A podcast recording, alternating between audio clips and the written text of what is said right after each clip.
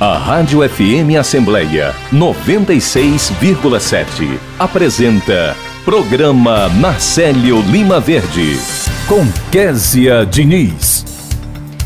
E no programa desta terça-feira a gente conversa com o gerente da Célula de Vigilância Ambiental e Riscos Biológicos da Secretaria Municipal de Saúde de Fortaleza, Atualpa Soares, que fala sobre a Operação Inverno 2023. O repórter Silvio Augusto antecipa os destaques que acontecem na Assembleia. Direitos na terceira idade. No quadro de hoje, a gente recebe o orientador da célula de aposentadoria da Assembleia Legislativa do Ceará, o Dr. Denilson Oliveira, que traz informações sobre a previdência para pessoas que trabalham por conta própria. Tem entrevista com o defensor público, coordenador das defensorias da capital, Manfredo Romeu Cândido Maciel que fala sobre lei sancionada que garante plantão da defensoria aos feriados. No quadro Conversando, a gente se entende, a gente recebe a advogada do Centro de Mediação e Gestão de Conflitos da Alesse, Jussara Alves, que explica como a, sobre a permissão para a criação de animais de estimação em condomínios. A gente conversa também com o advogado e ex-prefeito de Maracanaú, Firmo Camurça, que fala sobre a sua eleição para deputado estadual. E o repórter Cláudio Teran antecipa tudo o que está por vir na sessão plenária de logo mais.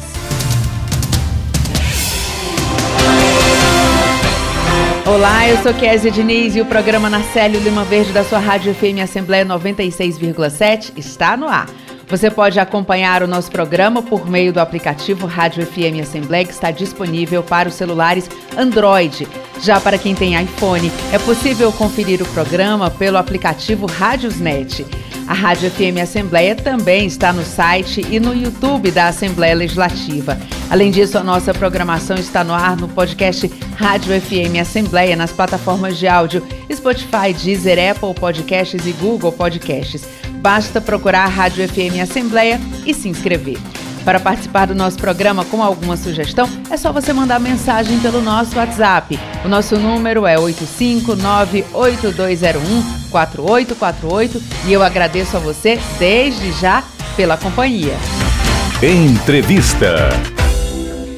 A Secretaria Municipal de Saúde lança a Operação Inverno 2022-2023 aqui em Fortaleza e sobre esse assunto a gente vai conversar com o gerente da Célula de Vigilância Ambiental e Riscos Biológicos da Secretaria Municipal de Saúde, Atualpa Soares, a quem eu agradeço pela participação e já desejo muito bom dia, Atualpa. Oi, bom dia. Atualpa, conta pra gente como é que vai ser essa operação, o que é que está previsto de ação para essa operação inverno 2022-2023. Bom, essa operação ela já é feita há alguns anos. Na realidade, a gente, ela veio da necessidade, da percepção de que esse segundo semestre para nós aí no Ceará, em Fortaleza, que é de baixos índices né, de chuva e coincidem também com a baixa transmissão de arbovirose, a população acabava, vamos dizer assim, baixando a guarda no que diz respeito a esse cuidado com a Ed. Então, ela acabava deixando depósitos mais expostos, acabava é, negligenciando um pouco naqueles pontos estratégicos, tipo um banheiro abandonado, caixas d'água, cisternas, enfim. E aí a gente começou a fazer essa ação baseado nos nossos dados de inteligência. O que é que a gente chama de dados de inteligência? É filtrar aqueles bairros que tiveram mais casos ou que a gente nota a presença mais intensa de todas as formas do Aedes, seja da presença de ovos, de mosquitos adultos ou de larvas, e fazer umas ações focadas nesses locais. Então a gente vai nesses bairros, leva um contingente maior de agentes, interage com outros serviços da prefeitura, leva a limpeza urbana, envolve a educação e todos os setores, enfim. E faz realmente, vamos dizer assim, um dia, em geral, de um grande mutirão focado nessa área, onde a gente dialoga com a população através da educação social, conversa com as pessoas, é, leva os nossos serviços, passa de casa a casa. Então, nesse dia único, a gente consegue eliminar os focos de Aedes e também conversar com a população.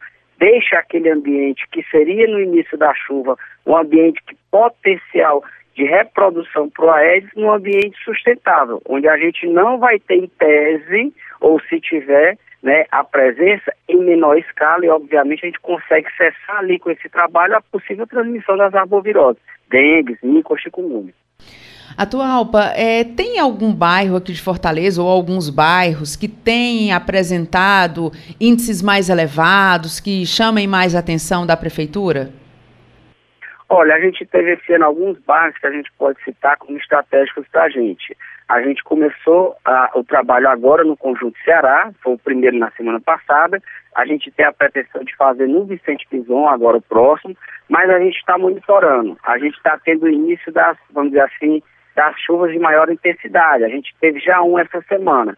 Então, quando começa esse período onde a gente tem uma intensidade maior das chuvas, a gente acaba tendo que ter cuidado e monitorando, vamos dizer, para e passo, porque a qualquer momento um bairro pode sinalizar um pequeno surto e a gente acaba tendo que agir logo nesse bairro.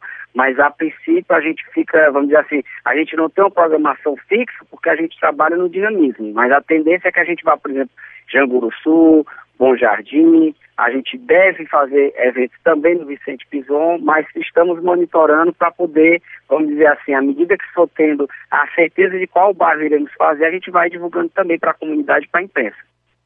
A partir da experiência que vocês tiveram, né, olhando assim para a última operação, para a operação anterior, é, alguma mudança mais significativa que fizeram que vocês é, adotassem uma outra estratégia? É, porque cada ano imagino que esse contato direto com a população traga aí alguns ensinamentos, né? Porque tanto vocês vão passando informações, mas vocês recebem também informações da população das principais dificuldades que elas estão encontrando. É, é, tem algum destaque dessa última operação que possa ser levado para as próximas? Olha, o que a gente tem feito realmente é tentar comunicar com a população e ensinar para ela como ela também deve fazer esse serviço de deixar o seu ambiente, a sua casa sustentável.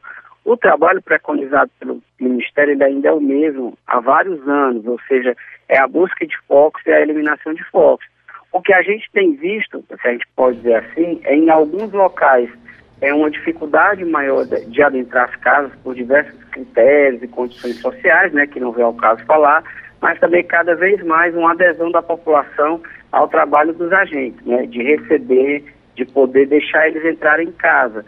É, não, diria assim que em termos de depósito ou de forma de trabalhar, a gente não tem nenhuma mudança. O que modifica mesmo, às vezes, é a questão dos bairros mesmo acaba que a gente nota que quando trabalha bem ou intensificação num bairro que tem mais vulnerabilidade, com o tempo aquele bairro acaba tendo uma, vamos dizer assim, uma melhora, ele acaba a, a, absorvendo melhor as ideias e fazendo, e às vezes a transferência para um outro que precisa de um olhar especial. Por isso que isso é tão dinâmico de um ano após outro.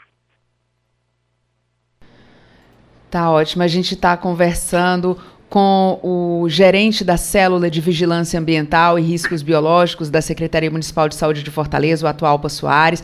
Atualpa, é, a gente poderia dizer, né, a Secretaria recomenda é, de que a população faça ali aquela vistoria né, em casa, é, num período, por exemplo, de a cada sete dias, enfim, qual a recomendação que vocês estão e que vocês, né, obviamente, é, ressaltam nessas visitas, nesse contato direto com a população? Qual é, qual é o principal, qual é a principal orientação para que a gente dentro de casa consiga evitar a proliferação, por exemplo, do mosquito Aedes aegypti? Pronto, a orientação que a gente dá à população é o que receber o agente, acompanhá-lo. Acompanhá-lo por dois motivos, né? Primeiro, para identificar se o trabalho dele, como é que está sendo feito, seguir as orientações que ele dá e aprender a gente diz é que o agente saiu, uma vez por semana você precisa ser o agente da sua própria casa. Por que isso?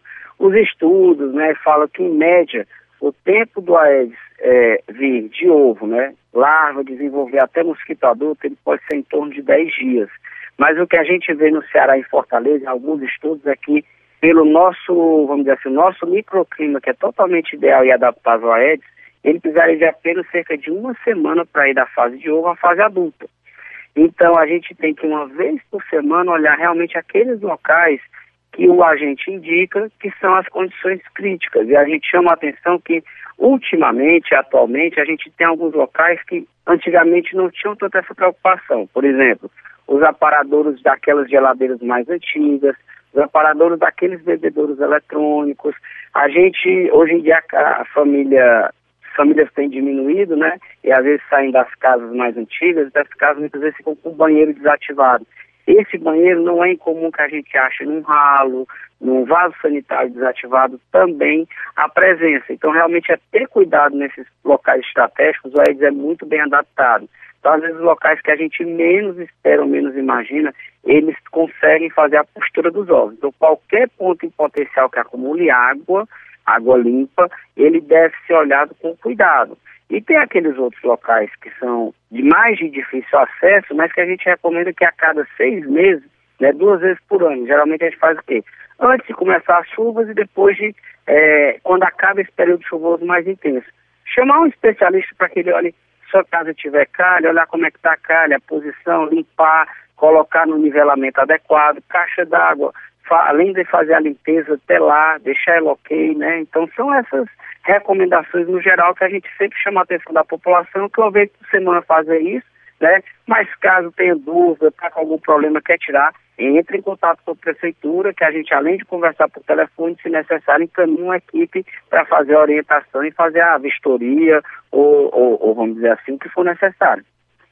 Atualpo, muito obrigada, viu, pelas suas informações. Sempre importante a gente estar reforçando isso junto à sociedade, porque esse combate, né, a esse mosquito, enfim, uma sociedade mais, mais tranquila, livre desses problemas, acho que a gente faz com todo mundo junto, né? O poder público atuando, a sociedade atuando também, para que a gente tenha uma saúde muito melhor. Então, muito obrigada e muito bom dia para você. Não, de nada, a gente que agradece estar à disposição e é isso mesmo. A gente não consegue combater sem a sociedade, todos juntos aí, para a gente combater o AES. Muito obrigado. Obrigada. Esse foi o Atualpa Soares, que é gerente da Célula de Vigilância Ambiental e Riscos Biológicos da Secretaria Municipal de Saúde aqui de Fortaleza. Agora a gente vai direto conversar com o repórter Silvio Augusto, que está aqui na Assembleia Legislativa e traz ao vivo informações para o nosso programa. Bom dia, Silvio. Bom dia, Kézia. Bom dia a todos. Fortaleza recebe a partir de amanhã, quarta-feira, uma das maiores feiras de rochas ornamentais do mundo, a Fortaleza Brasil Stone Fair, que acontece até a próxima sexta-feira, dia 25, no Centro de Eventos do Ceará. Estamos aqui com o Dr. Carlos Rubens Alencar, ele que é presidente do Sindicato de Mármores e Granitos do Ceará, para dar mais detalhes sobre este evento. Bom dia, doutor Carlos. Bom dia, ouvintes da Rádio Assembleia. O evento ocorre a partir das 14 horas e vai todos os dias até o dia, é, até as 20 horas, de 9 a 11 de novembro. Ou seja, desta quarta até a próxima sexta-feira. Nós convidamos a sociedade cearense a comparecer, entender e compreender por que, é o Ceará é hoje a principal fronteira das rochas ornamentais, que são os mármores, granitos, quartzitos do mundo. Porque as rochas cearenses estão sendo, diríamos assim, as grifes mais importantes e que estão ornamentando os ambientes mais de luxo em todo o mundo. Então, a feira é aberta, é gratuita e estamos lá esperando para todos compareçam e entendam a riqueza que nós temos do subsolo cearense. Essa iniciativa ela deve gerar cerca de 20 milhões de negócios em um público para mais de 10 mil pessoas? Olha, a nossa expectativa é que realmente a geração de negócios fique nesta faixa dos 20 milhões de dólares, é importante que ressaltemos, e o público também é uma estimativa, em função das outras eh, edições que foram realizadas. Durante a pandemia a gente não teve o evento e existe uma grande expectativa. Ah, nos últimos anos, o nosso setor ele tem procurado aumentar a sinergia com os profissionais da arquitetura, do design, da decoração, o pessoal da engenharia civil, porque a utilização das nossas rochas está vinculado às edificações. Então, 85% de tudo que nós produzimos cai dentro da construção civil. E o que não cai na parte de piso, de revestimento, entra na parte de decoração. Então, são os home são os revestimentos internos, são as bancadas, são as mesas, enfim, é onde está a colocação do nosso produto. Então, todos esses profissionais também participam do evento e vai ser uma grande festa, porque este ano também é o ano que se comemora 100 anos da pedra natural no Brasil. Então, vai ser uma grande festa e amanhã, às 19 horas, nós vamos ter uma solenidade com a presença de autoridades do Brasil, do exterior, inclusive um dos maiores editores deste setor da Alemanha, vai estar presente, vai participar do Fórum de Debates na quinta-feira, presença de governador, de prefeito, enfim, vai ser um grande evento e queríamos que a sociedade cearense estivesse lá para compreender por que o Ceará chegou a este ponto. Quem quiser participar? Bem, a participação é gratuita, é chegar lá, faz um pequeno credenciamento na entrada e pronto. Está tudo livre e pode ir visitar no período das 14 às 20 horas. Muito obrigado. Conversamos com Carlos Rubens Alencar, presidente do Simagran, Sindicato de Mármores e Granitos do Estado do Ceará, e realiza a partir de, de amanhã uma das maiores feiras de rochas ornamentais do mundo, a Fortaleza Brasil Stone Fair, lá no centro, no centro de eventos do Estado. Rádio FM Assembleia com você no centro das discussões. Obrigada pelas suas informações, Silvio. Agora 8 horas e 21 minutos. Não jogue lixo na rua, a cidade também é sua. Espere o caminhão passar. Leve o lixo na sacola plástica. Chega de mosca, chega de mau cheiro. Lixo na rua fica muito feio. Com a cidade limpa, você só tem a ganhar. Não jogue o lixo na rua. Chega de sujeira. Chega de sujeira na porta de casa. Lugar de lixo na sacola plástica. Apoio Rádio FM Assembleia 96,7. Entrevista.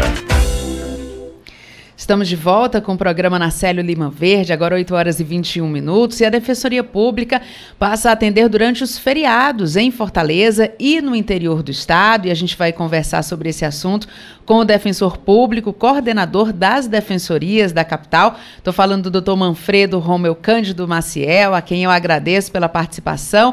Doutor Manfredo, seja muito bem-vindo ao nosso programa. Bom dia. Bom dia, bom dia é um prazer participar do seu programa com informações sobre a Defensoria Pública. Prazer é todo nosso, doutor Manfredo. Conta para a gente a importância desses atendimentos também nos feriados.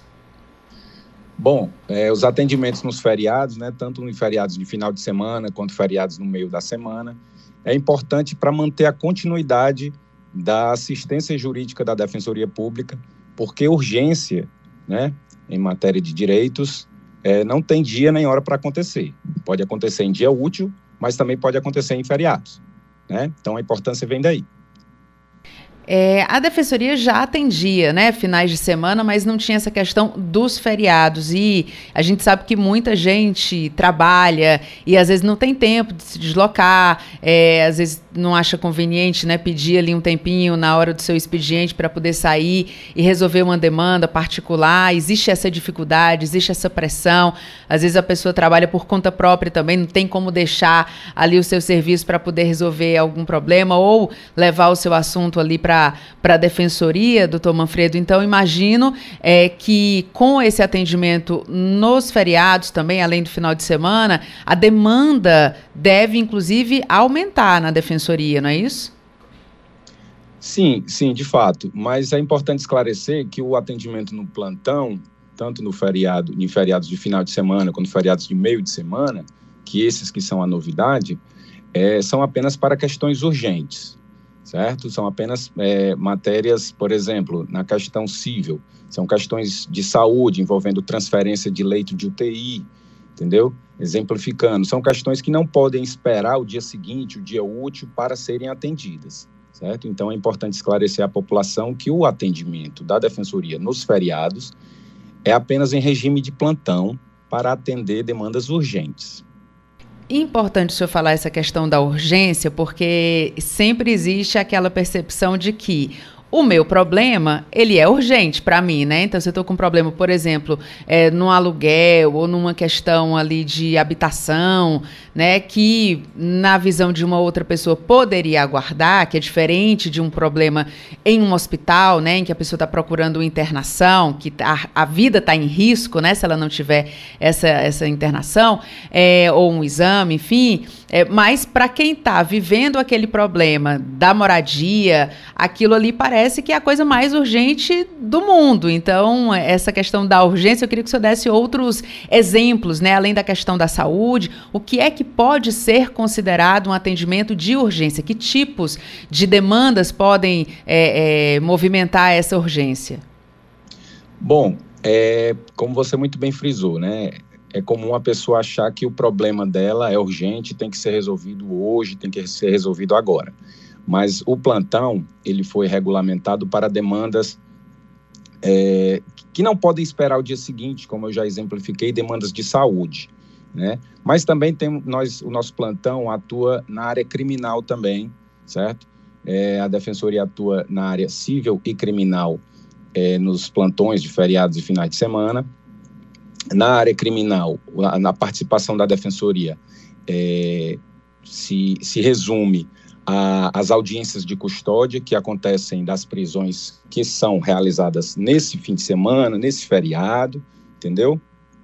E também na área civil, além da, da, da, da questão de transferência de UTI, de leitos de UTI, de internações, demandas urgentes de saúde. Tem também demandas de infância, como, por exemplo, é, autorizações de viagem, como, por exemplo, questão envolvendo é, é, visitação de, de guardas de, de, família, de menores, certo? Então, são sempre questões que não podem esperar o dia seguinte. Se a pessoa nos procurar nesses, nesses, nessas situações, ela vai ser esclarecida de que o caso dela não pode ser atendido naquele dia, mas não é porque a defensoria recusa, é porque se a demanda for apresentada ao judiciário, ela não vai ser apreciada naquele dia. Entendeu? Entendi perfeitamente, doutor Manfredo. Inclusive, deixa eu aqui reafirmar para os nossos ouvintes: você está acompanhando a entrevista com o doutor Manfredo Romeu Cândido Maciel, que é defensor público e é coordenador das defensorias aqui da capital. Doutor Manfredo, senhor pode explicar aqui para a nossa audiência como é que as pessoas fazem para ter esse acesso à defensoria? Na hora de buscar esse atendimento, o que é que ela deve levar de documentação, por exemplo? Perfeito. É, no nosso site temos os endereços de é onde a gente a atua no plantão, certo? É aqui na nossa sede, aqui em Fortaleza, e também temos, temos os plantões nas regionais é, é, é, do interior. Todos os endereços estão na, no, no nosso site, www.defensoria.ce.def.br, mas a documentação ela é ela vai depender da demanda, né, da, da, urgência da pessoa. Se for a demanda de saúde, a documentação tanto do paciente, a pessoa que está internado, documentação pessoal dessa pessoa é, é, que está internada, quanto a documentação da, do representante dela que nos procura aqui na defensoria e principalmente a documentação médica, é, o laudo médico informando a situação de urgência, a situação que demanda a, a intervenção imediata né, do judiciário para com a, com a, a determinação de transferência de, do leito de UTI, certo? Então, são laudos médicos que expliquem a, a situação de urgência daquele paciente, aquela situação que não pode esperar o dia seguinte. Tá ótimo, doutor Manfredo. Muito obrigada, viu, pela sua participação. E estamos sempre abertos aqui, porque esse tipo de assunto interessa a toda a sociedade, né? A Defensoria faz um papel importantíssimo, oferecendo essa possibilidade de um atendimento, né, um direcionamento ao judiciário, né, para quem, principalmente para quem não tem condição de pagar um advogado, a defensoria abraça essa, essas causas, acolhe. Então, muito obrigada. Mando o nosso abraço aí para todos os defensores e bom dia. Eu que agradeço. Bom dia a você, bom dia aos nossos ouvintes. Bom trabalho. A gente ouviu a entrevista agora com o Dr. Manfredo Romeu Cândido Maciel, que é defensor público e coordenador das defensorias da capital. Agora, 8 horas e 29 minutos. Direito da criança. Direito do idoso. Direito do consumidor. Direito das vítimas de violência. Direito à igualdade. Direito à liberdade. Direito a ter direito. A assistência jurídica integral e gratuita é um direito de todos e um dever do Estado. Procure a Defensoria Pública. Apoio Rádio FM Assembleia 96,7. Direitos na terceira idade. E no quadro de hoje, o advogado, atuário e orientador da célula de aposentadoria da ANE, Alessio, Dr. Denilson Oliveira, traz informações sobre a previdência para as pessoas que trabalham por conta própria. Primeiro, eu quero agradecer a participação do Dr. Denilson. Bom dia, seja muito bem-vindo ao nosso programa. Bom dia, Késia. Bom dia, equipe do programa Na Célula Lima Verde. Bom dia, ouvintes. É sempre um prazer participar do programa. Doutor Denilson, prazer é todo nosso em receber sempre as suas orientações aqui. E eu queria que o senhor destacasse para a gente, né? Quais são os pontos, o que é que é possível destacar sobre esse assunto? No quadro de hoje, vamos falar sobre a previdência daquelas pessoas que trabalham por conta própria, tá? também conhecidas como autônomos, os profissionais liberais, os empreendedores, o freelancer.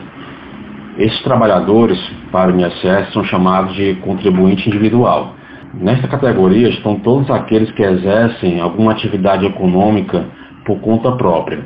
É o caso, por exemplo, do advogado, do contador, do médico que tem lá o seu consultório, do artesão, do garimpeiro, do camelô, do vendedor de lanche, do, do chaveiro, do pintor, do pedreiro, enfim, dentre tantas outras profissões e atividades. Para fins previdenciários, essas pessoas são seguradas obrigatórias do regime geral de previdência, que é o regime administrado pelo INSS. Então, todos aqueles que exercem alguma atividade por conta própria deverão contribuir obrigatoriamente para o INSS, para ter direito a benefícios como a aposentadoria, o auxílio por incapacidade para o trabalho, salário maternidade é, e pensão por morte e o auxílio reclusão a seus dependentes. Então, o contribuinte individual, ele, se ele teve uma renda naquele mês, ele deve fazer o recolhimento para a Previdência. Tá? Esse recolhimento é obrigatório. Essa contribuição pode ser feita por uma guia retirada do, do site da Receita Federal ou ainda por meio de carnês. Esses carnês eles são encontrados em papelarias. O valor da contribuição, normalmente, ele é de 20% sobre a renda recebida por esse trabalhador em um determinado mês. Então, o valor mínimo, né, esses 20%, ele vai incidir, no mínimo, tá, sobre o salário mínimo e, no máximo, até o teto do INSS. O salário mínimo, vocês sabem, hoje R$ 1.200 e o teto do INSS R$ 7.082,22. Há ainda uma alíquota diferenciada de 11%. Contudo, o trabalhador, caso faça é, contribuição com essa alíquota, ele não, vai, ele não poderá se aposentar por tempo de contribuição. A apostadoria dele vai ser apenas por idade. E há ainda o, o recolhimento feito diretamente pelo tomador de serviço. Por exemplo, uma empresa contrata o serviço de um pintor. O pintor vai lá, ele vai fazer lá um serviço para pintar um setor lá da empresa, por exemplo. Então, é a empresa, nesse caso, que vai fazer o recolhimento para o INSS, não vai ser o, o pintor, tá? Um outro exemplo, uma empresa contratou o serviço de um jornalista para fazer a cobertura de um determinado evento, por exemplo. Então, ela, empresa, é que vai fazer o recolhimento da contribuição para a Previdência, não vai ser o jornalista. Denilson, mas e o, e o MEI? Né? Alguém pode se perguntar. O MEI, né, que é o microempreendedor individual, ele também é segurado do INSS. A sua alíquota de contribuição é de 5% sobre o salário mínimo. Tá? Nesse caso, o, o trabalhador, né, que é enquadrado com o MEI, ele poderá se aposentar apenas por idade e o valor da sua aposentadoria será de um salário mínimo. Algumas informações a mais sobre quem é considerado contribuinte individual, tá? Os ministros religiosos, por exemplo, padres, pastores, rabinos e, e semelhantes, o síndico, quando ele é remunerado pelo condomínio, o árbitro de atividade esportiva e seus auxiliares, e o segurado recolhido à prisão, tá? e que nela exerce alguma atividade de prestação de serviço. Todos eles também são considerados como contribuinte individual. E por fim, uma pergunta feita né, até de forma corriqueira por alguns colegas que nos procuram, alguns colegas servidores públicos, é se eles também podem ser segurados do INSS como contribuinte individual. Tá? A resposta é sim, salvo alguns impedimentos que alguns cargos possuem. É, existem servidores, por exemplo, que são artesãos, né? alguns que exercem, por exemplo, advocacia, são contadores, né? são arquitetos, são corretores de imóveis, corretores de seguros, é, ou seja, eles exercem alguma atividade remunerada fora do serviço público. Então, eles serão segurados obrigatórios do regime geral né, e também terão direito aí a todos os seus benefícios. Um ponto que o servidor precisa saber é que ele não pode ser MEI, tá? não pode ser enquadrado como um MEI enquanto estiver na ativa. Se estiver aposentado, tudo bem, não há nenhum problema. Em resumo, é isso, são essas informações sobre a previdência do contribuinte individual, né? daquelas pessoas que exercem alguma atividade própria, tá bom? É isso, Kézia ouvintes, minha participação fica por aqui. Um abraço a todos e até o próximo programa. Até o próximo. Esse foi Denilson Oliveira, que é orientador da célula de aposentadoria da Alesse. E se você tem alguma dúvida sobre previdência social ou aposentadoria, mande a pergunta aqui para o nosso programa. Basta você adicionar o nosso WhatsApp. Nosso número é 859-8201-4848. E lembre-se também que você pode ouvir o programa na Célio Lima Verde no podcast Rádio FM Assembleia, disponível nas plataformas de áudio Spotify, Deezer, Apple Podcasts Podcasts e Google Podcasts. E se você tiver alguma pergunta, o doutor Denilson vai poder responder essa pergunta aqui no nosso programa, agora 8 horas e 36 minutos. E a gente vai voltar a conversar com o repórter Silvio Augusto, que está ao vivo aqui na Assembleia Legislativa e traz novidades. É com você, Silvio. É, estamos novamente no programa, Kézia, agora para falar da visita do Centro Universitário Estácio do Ceará, que é a Assembleia Legislativa, por meio do Memorial Deputado Pontes Neto, da iniciativa do presidente da Casa, deputado Evandro Leitão. Estamos aqui com o historiador do Memorial Deputado Pontes Neto, Carlos Pontes, para falar né, do que vai ser apresentado aqui para os estudantes da Estácio do Ceará. Bom dia, Carlos. Bom dia, Silvio. Bom dia, ouvintes da Rádio FM Assembleia. Bom dia, Késia. Bom, recebemos a, um convite, aliás, uma petição da presidência da Casa para recebermos a faculdade Estácio de Sá Centro, sede centro, e vamos fazer o que a gente costuma fazer, Silvia. Primeiro mostrar algumas partes das dependências da casa, como o plenário 13 de maio, a completa das comissões, e finalizaremos com a visita guiada ao Memorial Pontes Neto. O, o Carlos, qual é o acervo hoje do memorial? Bom, Silvio, do ato adicional de 34 até a última Constituição do Estado, toda a documentação se encontra preservada no Memorial Pontes Neto. Sem falar na coleção de livros que nós temos, incluindo o o exemplar de todas as constituições do Estado. Kézia, estamos também com a professora é, do Centro Universitário de Estácio, Ceará, de Práticas Jurídicas, lá do Centro, Nathalie Almeida Alves, que também está prestigiando aqui, junto com os alunos, esta visita, para falar da importância né, de ver a Assembleia Legislativa. Olá, bom dia a todos os ouvintes. É um prazer aqui estar participando de uma visita guiada junto à Assembleia Legislativa do Estado do Ceará. É, a universidade hoje ela tem proporcionado algumas visitas guiadas em todos os âmbitos de poder e dessa vez a gente trouxe aqui os alunos para visitar um dos, um, uma das, das casas mais renomadas aqui do nosso estado, voltado a uma perspectiva legislativa, já que os alunos também já tiveram a oportunidade de visitar casas do Poder Judiciário e também do Poder Executivo. Era é professora de práticas jurídicas lá da do centro universitário. Vocês tratam de direito legislativo, constitucional? Sim, atualmente eu estou diante da disciplina de prática jurídica voltada ao processo civil, mas também sou professora de prática constitucional e também de processo constitucional, então a gente sempre permeia essas temáticas que envolvem a, a construção das nossas legislações, né? Então é muito importante que os alunos vivenciem isso na prática também. Muito obrigado. Conversamos com a professora Natalia Almeida, do Centro Universitário de Estatuçá, né, do Núcleo de Práticas Jurídicas, também participa aqui da visita guiada à Assembleia Legislativa do Estado do Ceará, no Memorial Deputado Pontes Neto. Rádio FM Assembleia com você no centro das discussões. Obrigada pela sua participação, Silvio. Agora 8 horas e 39 minutos.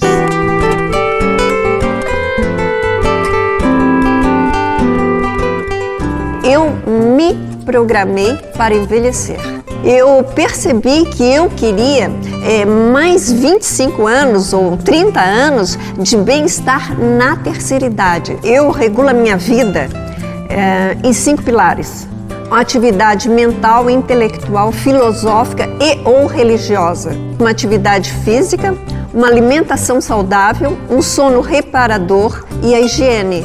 É, esses são princípios universais de saúde, de bem-estar. Se você é saudável e ativo, você tem muita alegria de viver. E isso, para mim, é uma mensagem assim que eu, se eu pudesse incutir em todas as pessoas, desde que elas nascem, amem a vida. Apoio Rádio FM Assembleia 96,7. Entrevista. E nós continuamos a série de entrevistas com os candidatos que foram eleitos e reeleitos deputados estaduais. Nesta terça-feira, a gente conversa com o advogado e ex-prefeito de Maracanaú, Firmo Camurça, a quem eu agradeço muito pela participação. Deputado eleito, muito bom dia. Muito bom dia, é um prazer muito grande, até porque esse é o primeiro contato que estamos tendo logo depois da eleição. E falando para a FM Assembleia, né, agora a nossa casa, a casa que, se Deus quiser, vamos percorrer no decorrer desse mandato, e se Deus quiser, apresentando muitos projetos, fazendo um mandato propositivo e, acima de tudo, olhando cada vez mais para todos os cearenses. Então, estamos à disposição nesse primeiro contato com a FM Assembleia, programa na Série Lima Verde. Prefeito, o senhor foi um prefeito reconhecido, né? Inclusive com alta popularidade, reeleito, fez um trabalho muito importante em Maracanaú, juntamente com o seu grupo político, né? Que vem aí no comando daquele município tão importante. Como é que o senhor avalia que o senhor pode contribuir, não só agora com o município de Maracanaú, mas os municípios que ficam ali no entorno, e todo o estado do Ceará, na verdade, né? Porque como deputado estadual, o senhor vai pautar assuntos que vão repercutir em todo o estado. Que é, qual é a sua expectativa para essas pautas que o senhor pretende abordar aqui na Assembleia Legislativa? Olha, a minha, a minha eleição foi praticamente a gente. Eu sou de Maracanaú, né? Nasci em Maracanaú, moro em Maracanaú. Toda a minha vida política também foi na cidade de Maracanaú. Então, todo o nosso trabalho foi local para, para a cidade. Né? Nós, eu tive o prazer de ser vereador por 16 anos, fui nesse momento, fui também duas vezes presidente da Câmara, fui vice-prefeito por oito anos, mais oito anos prefeito de Maracanaú, então foram 32 anos de vida pública em Maracanaú. E agora é hora de trabalhar para o Estado do Ceará, né? Até porque é essa missão de cada, de cada deputado, de trabalhar pelo Estado, de zelar todas as ações do Estado, trabalhar os grandes projetos. Então, a gente tem em mente de, de trabalhar por todos os projetos para o Estado, mas principalmente procurar melhorar a vida das pessoas. Nós somos um Estado considerado rico, mas um Estado que ainda precisa avançar muito em várias áreas avançar muito para a gente melhorar a vida das pessoas. Então, a gente tem alguns projetos que a gente vai procurar é, trabalhar como deputado estadual. Né? Uma das coisas que a gente vai procurar avançar é na questão da economia informal. Nós temos mais de 40% da população do estado do Ceará que não trabalham de forma formal, então eles são informais, e esse público precisa ter uma melhor atenção pelo Estado, pelo governador, pelas prefeituras. Então, vamos atuar muito nessa área da economia informal. Uma outra área também que a gente vai avançar, uma área que a gente está percebendo esse avanço de forma significativa e que em Maracanã a gente teve também um trabalho embrionário, então a gente pode levar esse trabalho que nós fizemos para o Maracanaú, é o caso também da pessoa com deficiência. Então, essas duas, essas duas pautas a gente vai procurar abraçar cada vez mais para os cearenses. Deputado, como é que o senhor acha que a gente está conversando com o deputado eleito Firmo Camurça, que é ex-prefeito de Maracanaú, como é que o senhor acha que a sua experiência na gestão do executivo, né, não só como é, vice-prefeito, mas obviamente como prefeito, né, comandando ali é, as ações do, do município, como é que o senhor acha que essa experiência vai contribuir no debate para projetos e ações que poderão ser implementadas no Estado? Olha, eu já tive oportunidade de ser prefeito de Maracanã. Maracanã é uma cidade considerada grande, uma cidade da, uma cidade da região metropolitana, com 230 mil habitantes, que emenda com, com Fortaleza. Em determinado momento a gente não sabe o que é Maracanã, o que é Fortaleza. Então, quando se é gestor, a gente tem que procurar assumir desafios, procurar fazer com que é, a nossa ação possa medir e melhorar a vida das pessoas. E nós temos, é, nessa, no caso da pessoa com deficiência, na condição de prefeito, a gente criou o CIRB, o Centro de Reabilitação no município de Maracanã, com várias ações, com vários profissionais que trabalham a pessoa com deficiência. A gente também, é, além do CIRB, um ser no nosso distrito. Então, são experiências como essa que a gente vai procurar levar para o estado do Ceará, para que o estado do Ceará tenha, projetos semelhantes, semelhante a esse, para que possam melhorar a vida de todos os cearenses. Então, em todas as cidades, a gente vai procurar com que esse sirva, com que esse trabalho semelhante a esse, como da mesma forma no campo da economia informal.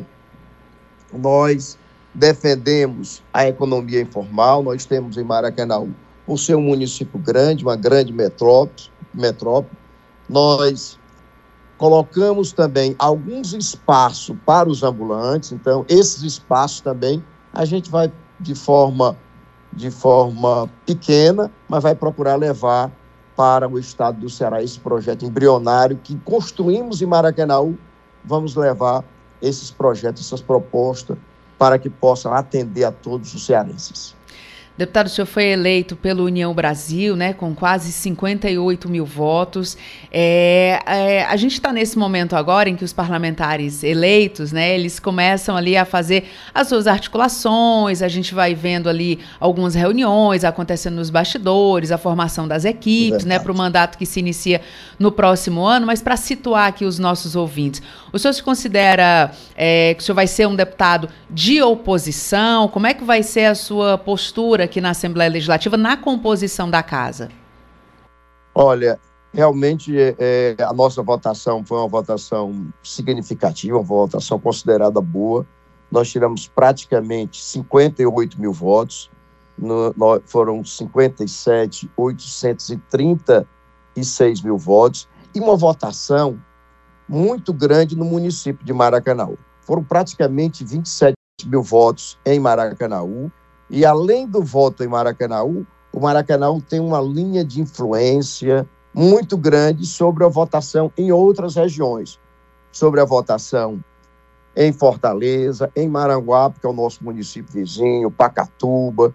Então a gente tem uma influência, Maracanã tem uma influência também, não apenas sobre os 27 mil votos que nós tiramos em Maracanã, que foram 26 901 votos. Então, praticamente 27 votos, 27 mil votos em número redondo. Então, pertenço à União Brasil.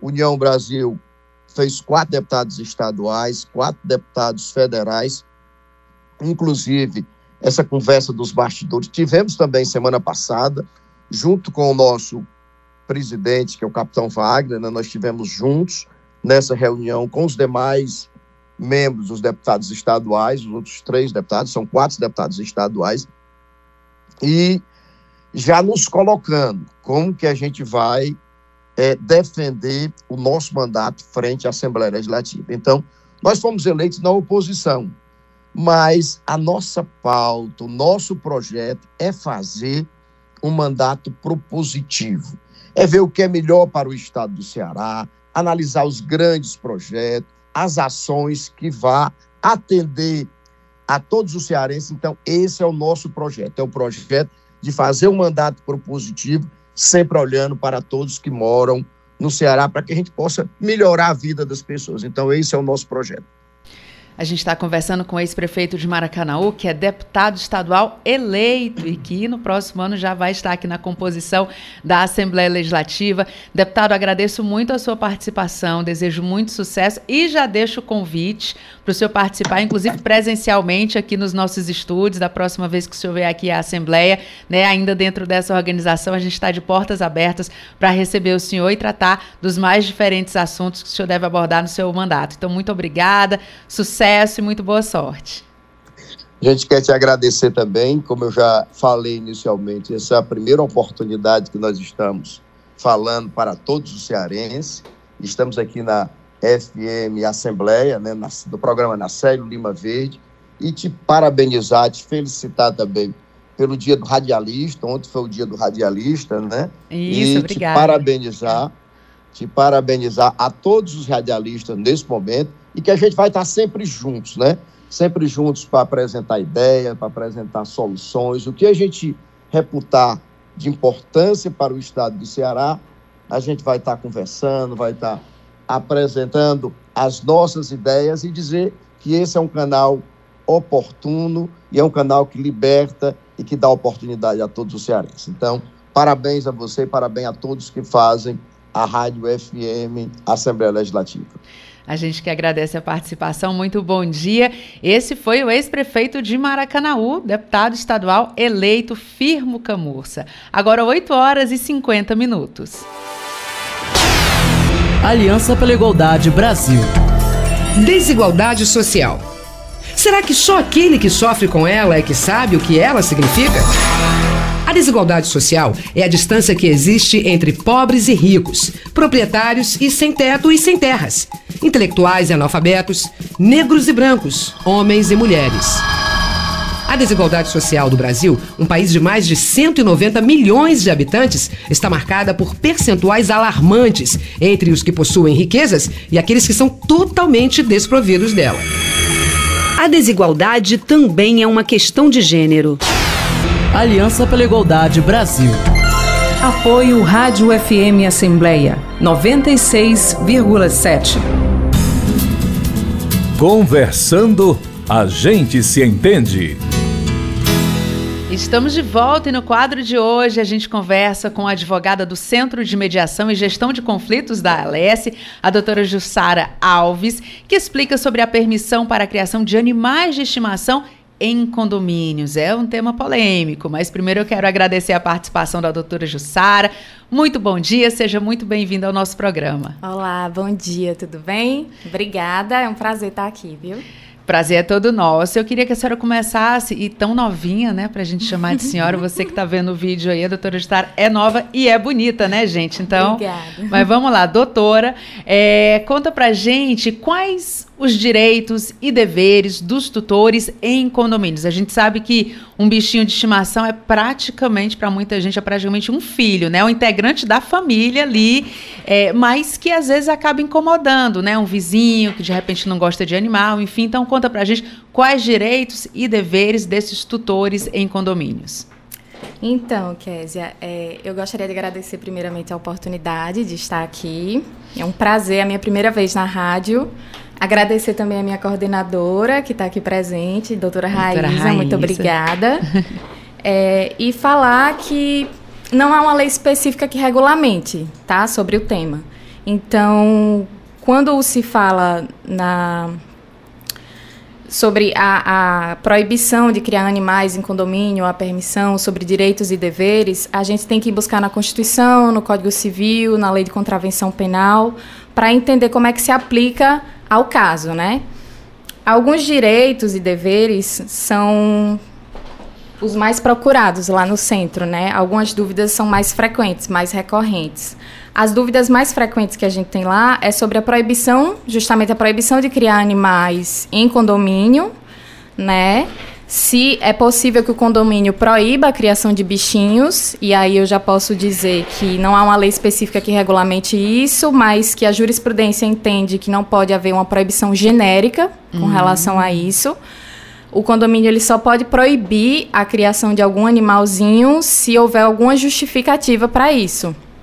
No caso de o animal oferecer risco à saúde, à segurança, ao sossego dos demais condôminos. Outra dúvida que é bastante suscitada lá é a respeito da quantidade de animais por apartamento. Ih, é possível... aí é polêmica, hein? É polêmica. Essa aí. Exatamente. É possível limitar a quantidade de animais por apartamento? E aí a jurisprudência também explica que o que se deve prezar é a qualidade e não a quantidade. Então, exemplificando, pode ser que determinado vizinho tenha um único animalzinho que atrapalhe toda a harmonia do condomínio e um outro vizinho que tenha 10 pets que sejam tranquilos, mantenham a harmonia ali. Então não tem por que o condomínio intervir na, na casa desse proprietário que tenha uma quantidade maior de bichinhos, mas que vivem em harmonia ali, né? É, então, o que importa aqui é a qualidade, o bom senso, né? Porque quando a gente fala em direito de vizinhança, a gente sempre tem que levar em consideração o bom senso, a harmonia ali do convívio. Outra questão a ser suscitada, que as pessoas questionam muito, é sobre a responsabilidade do dono com relação ao animalzinho que late incessantemente, por exemplo, ou então late em horários inapropriados. Sim. O dono, ele é responsável, né? Porque, tecnicamente falando, a natureza jurídica do animalzinho, hoje ainda pela lei, é a de bem móvel, né? Ele é um objeto. E aí, como a lei reconhece o bichinho assim, está tramitando até uma lei agora no, no Senado para reconhecer o bichinho não como bem móvel, mas sim como ser senciente, um, dotado de emoção, passível de dor e sofrimento. Só que hoje ainda considerado como bem móvel, é, o dono ele deve ser responsabilizado por todo, to, todo o comportamento do, do animalzinho né, do pet. Então, se o animal ele late em horário inapropriado, o dono tem que se autorresponsabilizar e ter a consciência de, de achar uma saída para que aquele ruído, aquela perturbação de sossego acabe.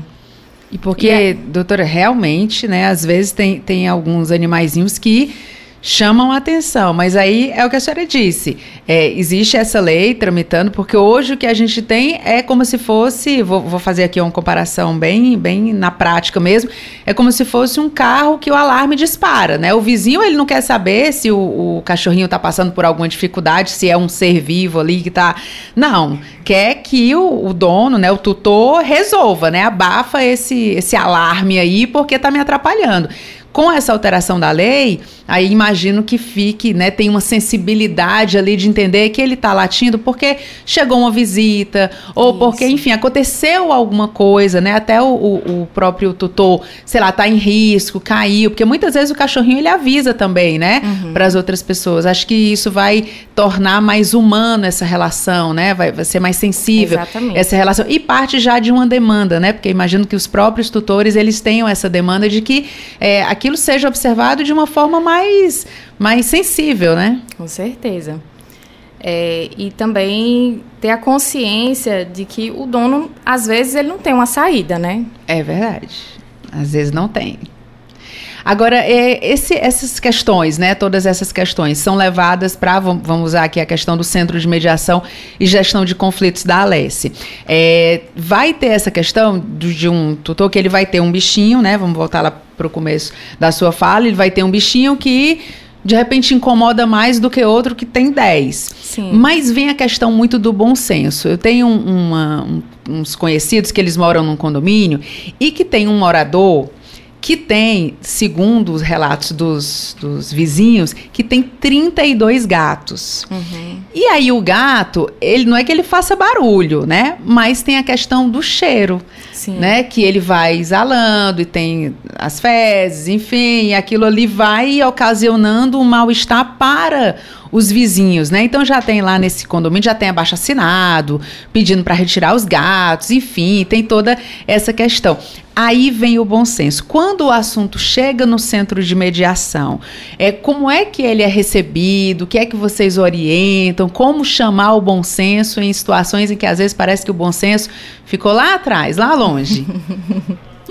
É, o nosso serviço de assessoria jurídica, ela, é, ele segue a mesma linha do, do centro, né, de mediação, o mesmo espírito. Então, é buscar solucionar as questões através do diálogo, da paz, promover é, é essa consciência de que você tem que pensar no outro, tem que ter empatia, se colocar no outro, sabe? Se colocar no lugar do outro, sabe?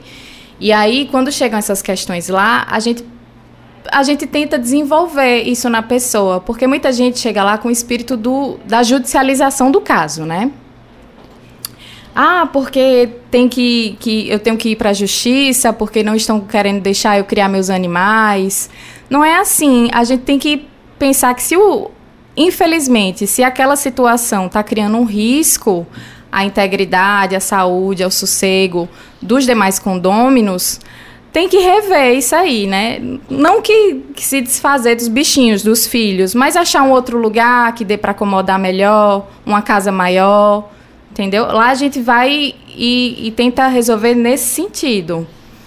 E aí, se for o caso, a gente orienta a respeito dos direitos e deveres, se for o caso, a gente encaminha para mediação, né? Propõe que o condomínio eh, promova uma reunião através da facilitação do diálogo com a nossa mediadora, né, a Eliana, lá no centro. A gente está conversando com a doutora Jussara Alves, que é advogada do Centro de Mediação e Gestão de Conflitos da Alessia. Ela está explicando um pouco para a gente sobre essa questão da permissão, da criação de animais de estimação em condomínios, que é um tema que a gente sabe que causa bastante conflito ali entre os, os moradores, sempre tem alguém ali para falar alguma questão. Eu tenho uma, uma outra pergunta também prática, que é essa questão, é, hoje em dia a gente já tem muito na, na nossa cultura a questão do dono de pet, que ele sai com um cachorrinho, né, normalmente, ele já sai com um saquinho, Sim. né, porque se o cachorro fizer alguma coisa ali no meio da rua, pá, já tem que recolher, né, principalmente se tiver alguém olhando, aí é que recolhe mesmo, se não tiver parece que o pessoal quer deixar passar, mas enfim,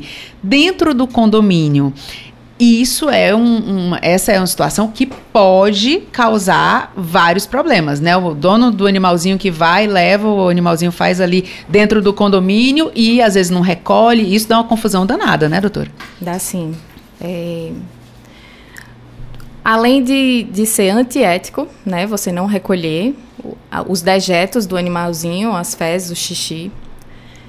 É, a lei, ela afirma, ela aduz que deve ser previsto no regimento interno, por convenção condominial, a multa ser imposta nesses casos. Sim. Então, aquele condômino que está incomodado com o vizinho que não recolhe os dejetos do animal, ele deve se reportar ao síndico, à administradora e entender como é que pode resolver aquela situação. Chegar a ser imposta até uma multa.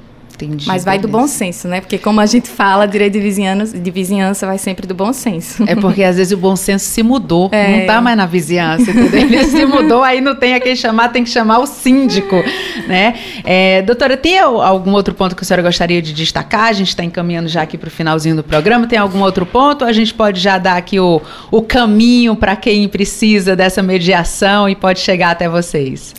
Eu quero agradecer, é, dizer que estamos disponíveis. Que quem precisar tirar dúvidas jurídicas acerca da sua situação ou precisar de uma mediação, o centro está lá de portas abertas. A Assembleia disponibiliza esse serviço. E são todos bem-vindos. Obrigada. Muito bem, a gente que agradece, volte sempre. A doutora Raíza está aqui também acompanhando, sempre está participando do nosso programa. E você, nosso ouvinte, se você tiver algum comentário ou dúvida sobre um tema né, que diz respeito ali a essa resolução pacífica de conflitos, pode mandar aqui para o nosso programa. Basta adicionar o número do nosso WhatsApp, que é o 859-8201-4848, que a gente já encaminha para o pessoal de centro de mediação. E aí, na participação deles aqui, eles vão falar falar sobre esse e outros assuntos também. Então, muito obrigada, doutora Jussara, Raíza, muito obrigada pela participação de vocês. Bom dia, agora 9 horas e 3 minutos. Animais em condomínio. A questão de animais em condomínio é controversa. Há convenções de condomínio que toleram a presença de aves, animais de pequeno porte, como gatos, ou raças pequenas e médias de cachorro. Há casos em que a convenção do edifício proíbe e cobra multa por infração à norma. Nesse caso, resta ao dono do animal recorrer à justiça para reverter a cobrança da multa e até possibilitar que o animal permaneça no local. Os juizados especiais cíveis costumam ser favoráveis aos donos de animais, mas há a alternativa de tentar alterar a convenção ou o regimento interno durante uma assembleia extraordinária. Exerça sua cidadania, conheça e reclame seus direitos. Uma dica da Proteste Associação Brasileira de Defesa do Consumidor. Mais informações no site www.proteste.org.br. Apoio Rádio FM Assembleia 96,7. Você ouve Programa Narcélio Lima Verde, com Késia Diniz.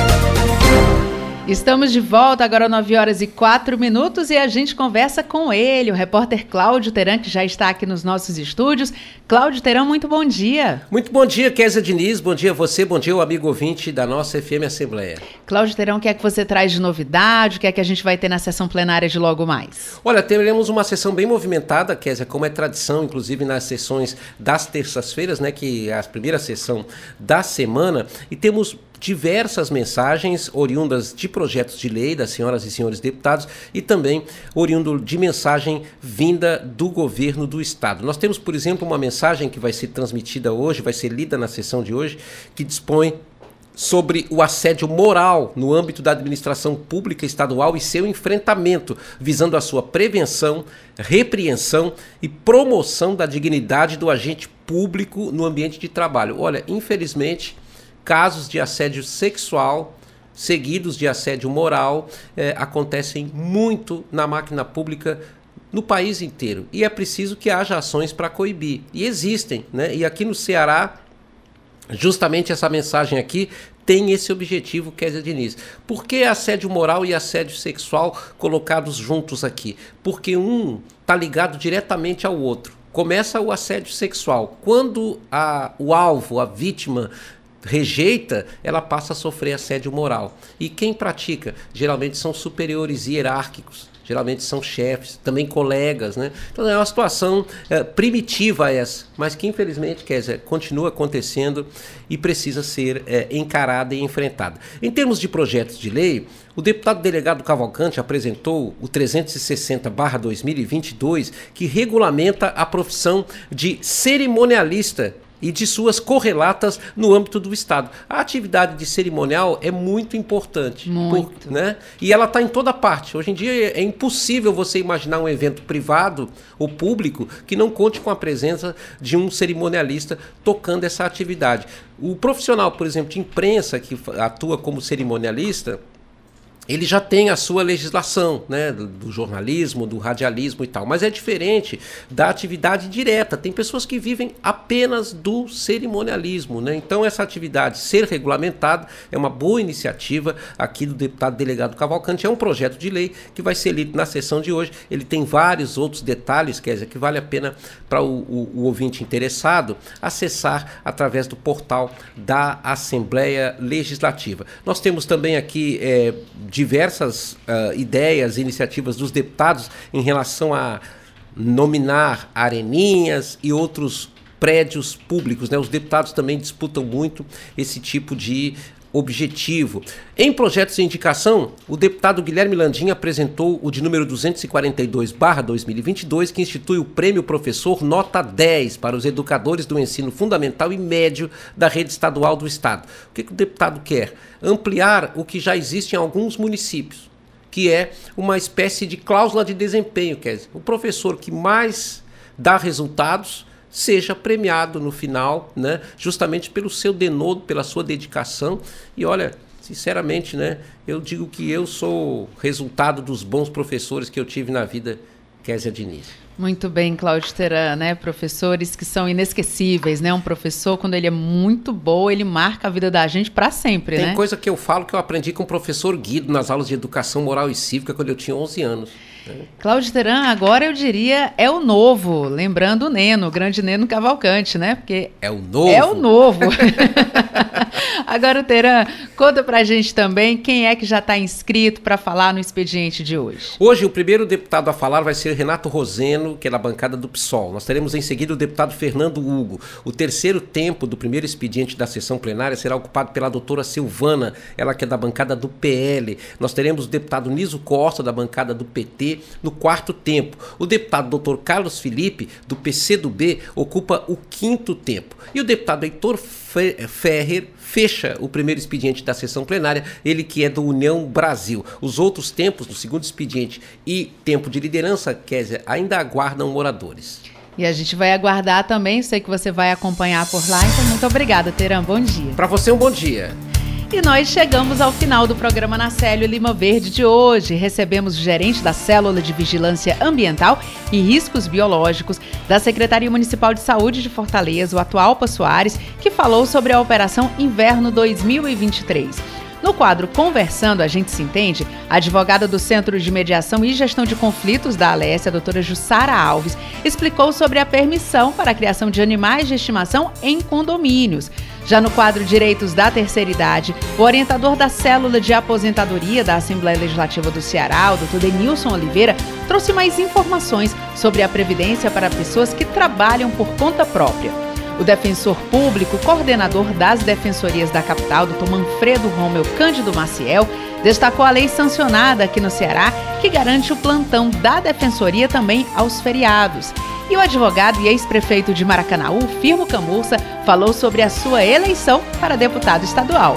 O repórter Silvio Augusto trouxe os destaques que acontecem na Assembleia e o repórter Cláudio Teran antecipou a agenda da casa. Muito obrigada por nos acompanhar juntinho do rádio. Nós também estamos no YouTube e em podcast. Você pode nos encontrar nas principais plataformas de áudio, como Spotify, Deezer, Apple Podcasts e Google Podcasts. Basta procurar Rádio FM Assembleia e se inscrever. Além de mim, Kézia Diniz, a equipe do programa Narcélio Lima Verde reúne na produção Laiana Vasconcelos, repórteres Silvio Augusto e Cláudio Teran, direção de vídeo Rodrigo Lima, operação multimídia César Moreira, a coordenação de programação é de Ronaldo César e Tarciana Campos é a gerente geral da Rádio FM Assembleia. Para participar do nosso programa, enviando algum comentário ou sugestão, anote o número do nosso WhatsApp, 859-8201-4848. Obrigada a você que nos escuta pela audiência. O programa Narcélio Lima Verde volta amanhã. Até lá. Tchau.